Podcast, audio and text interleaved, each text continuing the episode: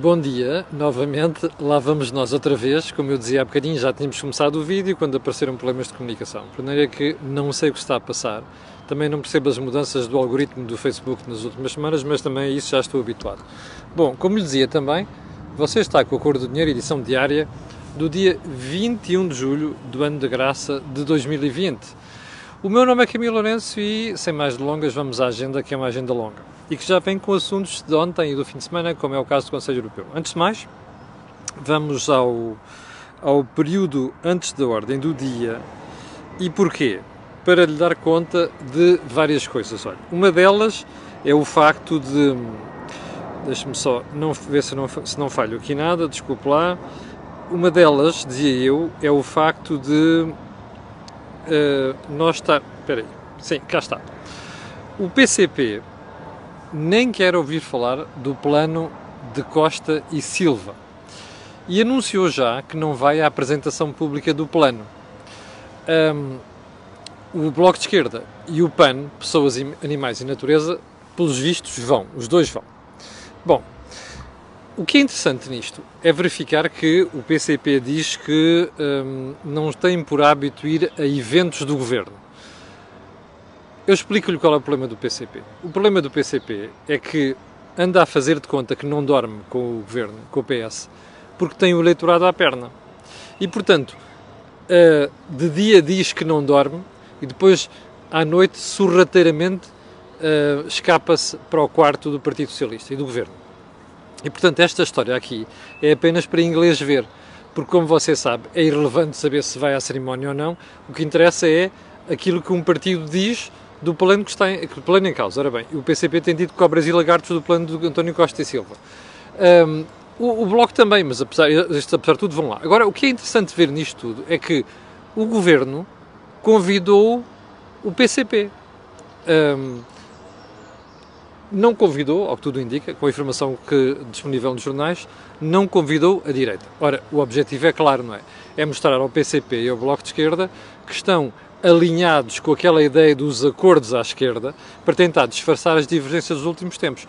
Ou seja, António Costa e Tsuan Torrais no governo do Partido Socialista têm a noção que têm que fazer alguma coisa do ponto de vista formal para que o PCP acredite e o Bloco de Esquerda acredite que continuam a privilegiá-los nas suas conversas. Agora, o Bloco e o PCP, você vai ver qual é que vai ser a posição do Bloco naquele evento, vai ser dizer de certeza que não está de acordo com isto, não está de acordo com aquilo. Portanto, o que estes fazem é disfarçar que existe alguma divergência. Não se iluda. No fundo, eles entendem-se todos. E a conversa toda aqui para fora do Bloco Central, não sei das quantas, é apenas para inglês ver. Ok? Bom, ponto seguinte. Hum, eu tenho visto algumas divergências nos últimos dias um bate-papo entre eh, a, menina Mortágua, a Mariana Mortágua, e, e uh, o Espírito Santo, a família Espírito Santo, nomeadamente José Maria Ricciardi. Bom, vamos deixar o cuido para o co entre José, Maria Ricciardi e Mariana Mortágua, uma das irmãs Mortágua, e vamos centrar apenas nisto. Repare, a família Mortágua acusa Ricardo Salgado de ter pilhado o Banco Espírito Santo. Tem razão, de facto, aqui, por aquilo que aparece na acusação, aquilo que nós sabemos, isso é verdade. Bem, está cheio de moscas, já percebeu, corta-se erva, fica aqui isto a fazer composto é uma chatice. Bem, eu não consigo perceber. É que ambas famílias têm tradição em dar cabo de bancos, não é? Ou assaltar bancos. O pai da Mariana e da, da Joana assaltou um banco, que eu saiba, não é? Portanto, não sei como é que uh, um clã que tem tradição em assaltar bancos está-se a atirar a um clã pelos vistos, deu cabo de um banco. Não percebo. Mas enfim, um, pode, ser que, pode ser que o tempo acabe de nos mostrar um, quem é que conseguiu fazer mais malfeitorias a bancos. Se foi a família Martago ou se foi a família Espírito Santo. Já percebeu que é piada. Não é? Bom, vamos então, sem mais delongas, ao período antes da ordem, perdão, ao, à agenda 2. E como já percebeu, a agenda 2 não vai poder fugir àquilo que é a Cimeira Europeia. Porque se você esteve atento ao que se passou nas últimas horas, terá percebido que finalmente houve um acordo em Bruxelas. Bom, primeiro ponto a registrar.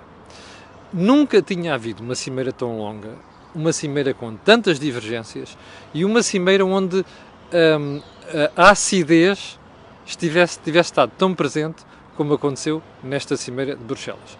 Agora veja só, coincidência das coincidências, esta era a cimeira mais importante, provavelmente, das últimas décadas. Era aquela cimeira onde a Europa precisava ter um objetivo comum, estar unida, porque a devastação provocada na economia europeia é inacreditável. Nós nunca sonhámos eh, nos últimos anos que alguma vez poderia acontecer uma coisa destas. Bom, este é o pano de fundo. O que é que sucedeu? Bickering, ou seja, divergências, eh, agulhar este, agulhar aquele, a chamarem nomes uns aos outros. No final de tudo, o que é que saiu dali? Eu já ouvi por algumas pessoas chamarem que é um acordo coxo, que é um acordo pouco ambicioso, não sei das quantas. O que é que aconteceu? Você recorda-se que havia um plano para injetar na economia europeia 750 mil milhões de euros. 500 mil milhões deste plano eram para subvenções, ou seja, a fundo perdido, handouts.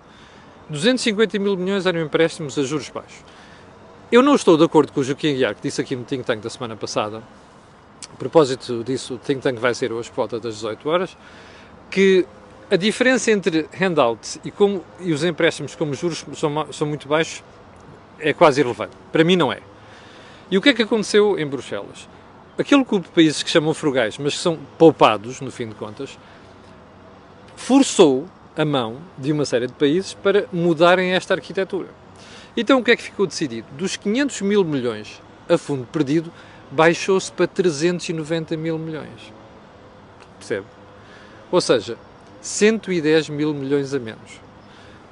O resto manteve-se no total são efetivamente 750 mil milhões de euros, ou seja, o resto vai ser empréstimos a fundo perdido. Primeiro ponto, eu pessoalmente estou de acordo com isto. Como você se recorda, desde a primeira Cimeira Europeia, daquelas à distância, em que eles acordaram os 750 mil milhões de euros e disseram que 500 mil milhões de euros eram handouts, a primeira coisa que eu disse aqui no Dinheiro Acordo Dinheiro foi que era um mau acordo. E era um mau acordo porquê? Porque quando se começa a oferecer dinheiro nomeadamente a países que não têm a tradição de, o aplicar como deve ser, isto é um sarilho. Promove o amiguismo, promove a corrupção, promove negócios duvidosos e promove outra coisa, a ausência de reformas. E uma das coisas que disse ali é que reservava uma posição final para perceber qual era depois a exigência na condicionalidade. Ou seja, a gente dá-vos este dinheiro, mas vocês vão fazer aquilo. É isto que quer dizer condicionalidade. Ora bem, nunca me pareceu que a União Europeia tivesse encontrado uma solução boa para passar esta mensagem para os seus cidadãos e, sobretudo, para os países que não têm tradição de aplicar bem fundos.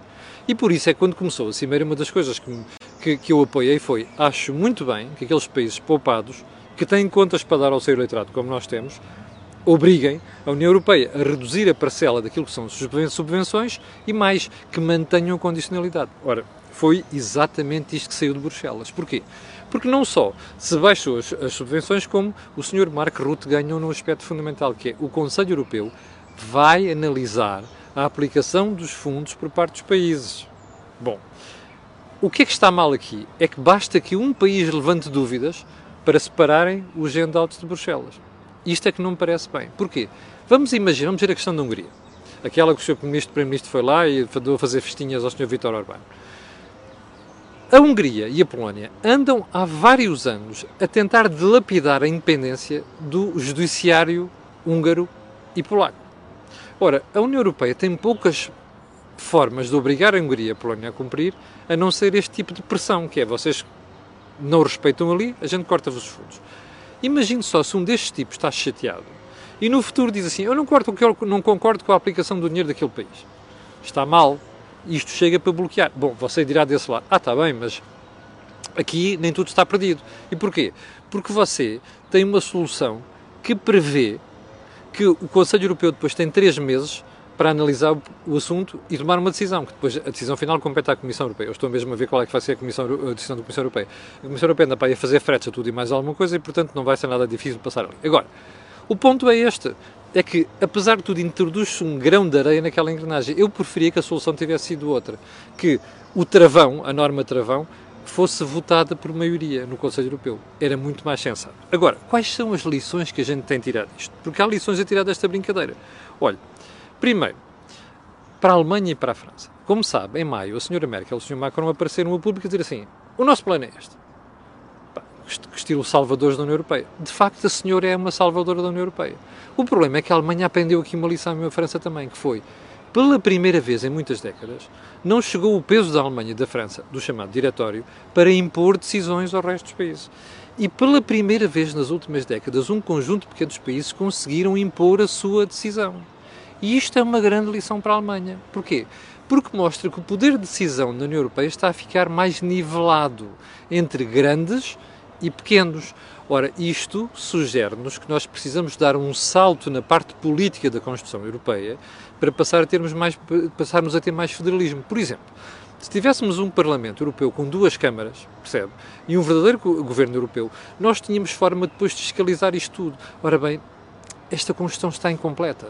Mas, o que esta história desta Cimeira mostrou é que as tais políticas federais, de que nós andamos a falar no think tank há vários meses, fazem todo o sentido. É o momento para avançar. Bom, mas mais, há eleições para Portugal. Portugal pensou, o primeiro-ministro andava para aí a, cantar de galo, bazuca para aqui, bazuca para ali, e Portugal pensou, fazia umas visitinhas aqui aos países frugais, mais aos outros tipos, como quem fez, quem fez fretes na ex-cortina de ferro, nos seus países de leste, e a coisa ficava arrumada. Não ficou. O primeiro-ministro suou as tupinhas. E ainda para mais, aparece cá para fora ontem a dizer assim, ah, e tal, Portugal, Portugal vai receber cerca de 15 mil milhões de euros com este, que aliás, 15,3 mil milhões de euros com o acordo e a passar a mensagem de, bom, isto é um bom acordo. Bom, António Costa é um prestidigitador. Porquê, e porquê que é um prestidigitador? Porque é uma espécie de Udine à portuguesa. E porquê? É, já, deu, já, já, já lhe chamei este nome aqui várias vezes, como você se recorda. Eu explico. O problema aqui não é tanto os fundos, percebe? O problema aqui, no fundo de cooperação, não é o valor, o montante, porque é que isto tira-se aqui? Olha, quero, quero ver um exemplo. Quanto é que Portugal vai perder disto tudo? Segundo o Primeiro-Ministro, 230 milhões de euros. Eu não tenho a certeza pode ser mais. Porquê? Porque aquilo que perdeu no Fundo de Recuperação vai receber depois no quadro financeiro plurianual, aquilo que se chamava antigamente quadro comunitário de apoio, que é a transferência de fundos da Europa para Portugal. Eu tinha-lhe dito aqui há, há, há umas semanas que o total seriam mais ou menos 15 mil milhões, mais cerca de 11 mil milhões, depois mais 30 eh, mil milhões de Bruxelas. Dava num conjunto de 7 anos, cerca de 56 mil milhões de euros. Não vai ser esse valor, vai ser um valor um bocado mais baixo. Mas agora a questão não é esta. Quando o Primeiro-Ministro diz assim, ah, só perdemos 230 milhões de euros, o problema não está aí. O problema está na aplicação que a gente vai fazer daqueles fundos. E isto é conta, isto é que eu tenho pena. O governo português está centrado nos números. Ou seja, dá a sensação que a única preocupação é qual é a massa que vem para aqui, que é para depois a malta gastar aquilo, sabe lá Deus de que maneira. E isto é que está errado. E este é que é o problema, percebe? O que nós precisamos de fazer neste momento é quais são os programas que nós vamos criar para chegar a Bruxelas e dizer assim, meu senhor, está aqui. Porque esses programas vão ter que ter uma componente de ajuda à economia portuguesa, mas vão ter que ter uma componente comunitária, ou seja, de União Europeia. Isso é que é importante, porque já reparou, estes 15,3 mil milhões de euros são para aplicar de 2021 a 2026. Diga uma coisa. Nós, com a nossa proverbial falta de capacidade para nos unirmos e traçarmos objetivos nacionais, você está confiante que vamos ser capazes, neste caso, de elaborar planos em tempo recorde, muito bem pensados, para depois não passarmos vergonhas em Bruxelas? Eu não estou nada convencido disso. Mas a mensagem que nós passamos para os nossos parceiros é, foi a da pedinchice, como nós andamos a dizer aqui várias vezes. Ora, eles vão estar de olho em nós, percebe? É muito importante que nós sejamos capazes de elaborar planos coerentes, corretos, completos, para podermos chegar a Bruxelas e, com, e fazer com que nos aprovem projetos que valham a pena. Ora, era nisto que eu queria ver o governo português centrado. Não tenho estado a ver nos últimos dias, até pela conversa como você viu ontem do Primeiro-Ministro. Bom, vamos voltar a um assunto que eu não tratei ontem e que já vinha do fim de semana e que tem a ver com a falta de vergonha do Bloco de Esquerda em matéria de fundos europeus. E porquê? No auge daquela discussão toda em Bruxelas, no fim de semana, a doutora Catarina uh, Martins veio dizer que o Branco Bloco de Esquerda considera irresponsável a posição dos Países Baixos sobre os apoios à Covid-19. Bom, estilo, epá, Mandem para cá a massa, não se façam de forretas. Aliás, por falar em forretas, o próprio doutor Fernando Medina, ontem, numa tirada inacreditável, vem dizer que os forretas capitaneados pela Holanda não tiveram, não, tiveram a sua vitória. Eu hei de voltar isto amanhã, quero analisar muito bem as declarações dele. Mas vamos à Catarina. Bom, primeiro ponto. Este, isto é a filosofia do Bloco de Esquerda. Isto é a natureza do Bloco de Esquerda, que é a pedinchice, que é subir impostos. O Bloco de Esquerda é o partido que mais sobe impostos em Portugal, como já expliquei aqui. E é pedinchice. Estilo, é pá, vocês têm um dever de nos pôr a massa para aqui. Não têm dever nenhum. Valia, valia a pena que o resto do país, que eu já sei que o Bloco faz isto para o seu constitu, constituency, não é? Para os seus eleitores, para os seus apoiantes, valia a pena que o resto do país percebesse isto. A Holanda não nos deve nada, os outros países não nos devem nada, está a perceber? O problema é que esta malta vende para a opinião pública a ideia de que nós temos direito àquilo. Não temos direito àquilo. É bom não esquecer isto. E é bom não esquecer, a Catarina não esquecer, quando começa com aquela história do ah, é a Holanda que vai buscar os impostos, tem lá benefícios fiscais. A Holanda só faz isso porque pode fazer. E porquê é que a Holanda faz isso? Porque tem despesa controlada, que é uma coisa que a doutora Catarina Martins não sabe fazer, nem o Bloco de Esquerda, nem o PCP, nem o Governo, percebe? Ou seja, nós temos despesa descontrolada e por isso é que vamos buscar impostos a tudo e mais alguma coisa. A Holanda pode-se dar ao luxo de fazer estas coisas, percebe? Isto é agora um, um, um pormenor. E eu hei de explicar isto um dia deste. Eu não estou nada de acordo com uniformização fiscal na União Europeia. Sabe porquê? Porque isso vai dar asa ao Governo para subir a carga fiscal para onde, para onde quiser. Com o argumento de que a Suécia, a, Suécia, a Dinamarca e outros países têm carga fiscal muito mais elevada. E depois esquecemos que em Portugal a carga fiscal, a pressão fiscal é elevadíssima em alguns cabeleiros apenas. Porquê? Porque há 5 milhões de pessoas que não pagam IRS. Está a perceber? Bom, ou seja, pura demagogia. Bom, ponto seguinte. Sigamos para bingo então. Ponto seguinte. Hum, ponto seguinte. Ah, ontem a doutora Elisa Ferreira, comissária europeia, publicou para uns grafinhos a dizer assim: isto substitui milha, mil horas de negociações. Era um conjunto de gráficos, eu vou-lhe falar aqui, que eu até publiquei, está aí na, na minha página. Um sobre quais são os beneficiários líquidos do mercado interno, outro sobre as horas trabalhadas uh, e depois um, a comparação entre as despesas do orçamento comunitário e do de cada governo. Eu confesso que não percebo este tipo de conversa. Qual é a ideia de pôr o gráfico com o maior número de horas trabalhadas? É para dizer que os gregos são os menos produtivos? É que aqui aparece claramente a Grécia como o país que mais trabalha na Europa. Pois, trabalham mais horas, são menos produtivos. Qual é o interesse disto? É dizer que a Grécia é menos produtiva ou é outra intenção qualquer? Já agora, esta conversa do ah, a Holanda e aqueles países poupados são dos mais que beneficiam é óbvio. Sabe porquê? Porque eles trabalham. E porque eles fazem por isso. O que a doutora Elisa Ferreira, a tentar fazer um frete ao Primeiro-Ministro, não percebeu, ainda mais sendo Comissário Europeu, não se devia meter neste tipo de discussão, não é?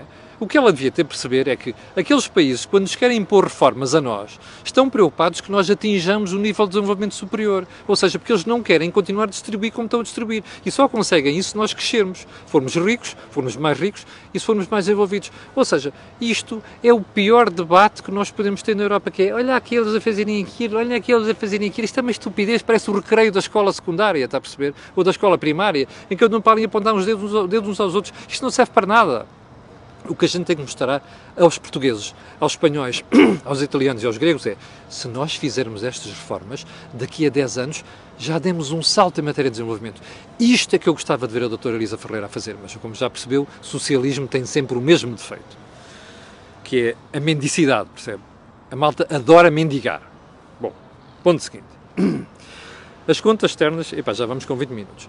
As contas externas entraram no vermelho, até maio para você ter uma ideia da importância das contas externas, que é, que é a nossa relação com o exterior, percebe? que é transações correntes mais balança de capital, isto é preocupante. Ah, você dirá, ah, tem a ver com o turismo. Já lá vamos. Tem muito a ver com o turismo. Mas o problema não é esse. Pode ter a ver com o que quiser. A questão é que nós, quando nós temos um déficit deste tamanho, quer dizer que estamos a endividar o país ao exterior. É isso que os déficits querem dizer. Déficits externos quer dizer endividar-nos face ao exterior. Ou seja, ficarmos dependentes do exterior. Isto resolve-se um dia. Vendemos ativos, para saber porque é que nós vendemos ativos aos estrangeiros, é por causa dessas coisas. Bom, mas vamos a isto. Porquê é que o déficit externo é preocupante? O déficit externo foi aquilo que provocou os desequilíbrios que nos levou a chamar o FMI em 78, em 83 e agora em 2011. Se você for ver o déficit externo, são os números do Banco de Portugal, atingiu o valor mais elevado desde o tempo em que a Troika esteve aqui. Isto é muito mau sinal. Lá está. Eu sei que me vão dizer, ai, do turismo. Sim, é verdade. De janeiro a maio são menos 3 mil milhões de euros de receitas de turismo. E vai quando vai agravar-se agora nos próximos meses por causa do problema do verão, dos ingleses, dos corredores aéreos e por aí adiante. Mas a questão não é essa. É que mesmo antes de termos o problema do turismo, já no final do ano passado, as contas externas estavam a deteriorar-se. O déficit externo já vinha em crescimento, percebe? Isto não são boas notícias. Você dirá, ah, está bem, tem um, um, uma dimensão que ainda não é preocupante. Agora, é preciso estar com um olho no burro e outro no cigano. Porquê? Epá, e não me venham com histórias de que isto, este tipo de ditados é discriminação, não é porra nenhuma, isto é maneira de falar em português. Mas volto a dizer, temos, temos, que estar com o olho no burro e outro no cigano, porque as coisas se agravarem pode ser um problema. E pode ser um problema se de, momento, de um momento para outro os mercados começarem a desconfiar de Portugal. Vai haver entrevista ao Vitor Bento no Mel Talks, na entrevista de quinta-feira. Está lá uma parte desta conversa que é apesar destas histórias todas dos apoios do BCE, os mercados não podem começar a duvidar de nós? Podem. E é para isto que é preciso estar atento, percebe? E precavido. Bom, vamos para o ponto seguinte. Turismo. Turismo a quebra é impressionante. Bom, só entre uh, janeiro e maio as receitas de turismo caíram para o nível de 2013, percebe? Entre janeiro e maio. Mas se você for ver os meses de abril e maio, e agora vai aparecer junho também, você vai ver que isto cai para níveis que não, não havia memória. Ora, está a ver qual é o problema que nós temos. Criámos uma economia nos últimos anos excessivamente dependente do turismo, e agora, quando aparecem estes solavancos, é um sarilho. Eu recordo que há escassos 5 meses o que se previa era que houvesse um novo recorde de feitas turísticas em Portugal este ano. Portanto, este é o nosso risco. Está a ver porque é que os países do, do, poupados estão preocupados connosco? É que nós não fazemos reformas, depois vamos a correr, eh, porque isto é rápido, o turismo é rápido, se fizermos isto e aquilo, isto depois cresce e, e a gente consegue resolver o problema do déficit externo. Isto são paliativos. Nós não podemos ficar dependentes, em termos económicos, de um setor como estamos dependentes do turismo, como estes números mostram, obviamente. Bom, a guerra pelo turismo. Último ponto, eu vou deixar a questão da saúde para amanhã. Porquê? Para lhe falar neste aspecto. A Grécia veio neste momento, há dias, está a preparar uma estratégia para ir buscar os reformados europeus para viverem lá. Como você sabe, isto é uma das preocupações que Portugal tem há alguns anos. Faz sentido aquela malta do norte da Europa que tem invernos rigorosos pode viver para aqui para o sul, com bons hospitais, com bons serviços de saúde, boa, bom acompanhamento. Isto é o que acontece nos Estados Unidos com a Flórida e com o Arizona. Ora, Portugal anda a sonhar com isto há muito tempo, o sul de Espanha também, a Grécia acordou. Onde é que isto nos deixa? Nós estamos numa guerra pelo turismo, que isto é turismo também, percebe? É turismo residencial. Nós estamos numa guerra pelo turismo. E, portanto, o que nós temos que fazer nestas coisas é fazer planos a médio prazo. Como é que vamos reagir a isto? Percebe? Já ouvi os governantes preocupados com isto? Não estão, pois não. Já agora, frase da semana. Nós não estamos aqui para festas de anos. Mark Rutte, Primeiro-Ministro da Holanda. Ouviu o Sr. Primeiro-Ministro? vale a pena a gente não voltar a fazer a figura que o Sr. Primeiro-Ministro fez nos últimos dias. Pedinchice. Bom, como lhe disse há bocadinho, cheguei ao final do programa de hoje, já uh, fiz o overshooting do tempo. Quero dizer-lhe que hoje vamos ter Think Tank por volta das 18 horas. Quero dizer-lhe também que hum, haveremos ter todos os programas normais desta semana. E para o final, quero pedir às 6 mil pessoas que estavam em direto e aquelas que vão ver aquilo que peço sempre, colocarem um gosto e fazer partilha nas redes sociais, porque aquilo que houve aqui não houve mais sítio nenhum. Já agora, fico a pedir desculpas pelo problema de transmissão e de comunicações logo no início da emissão. Obrigado, com licença e até amanhã às 8.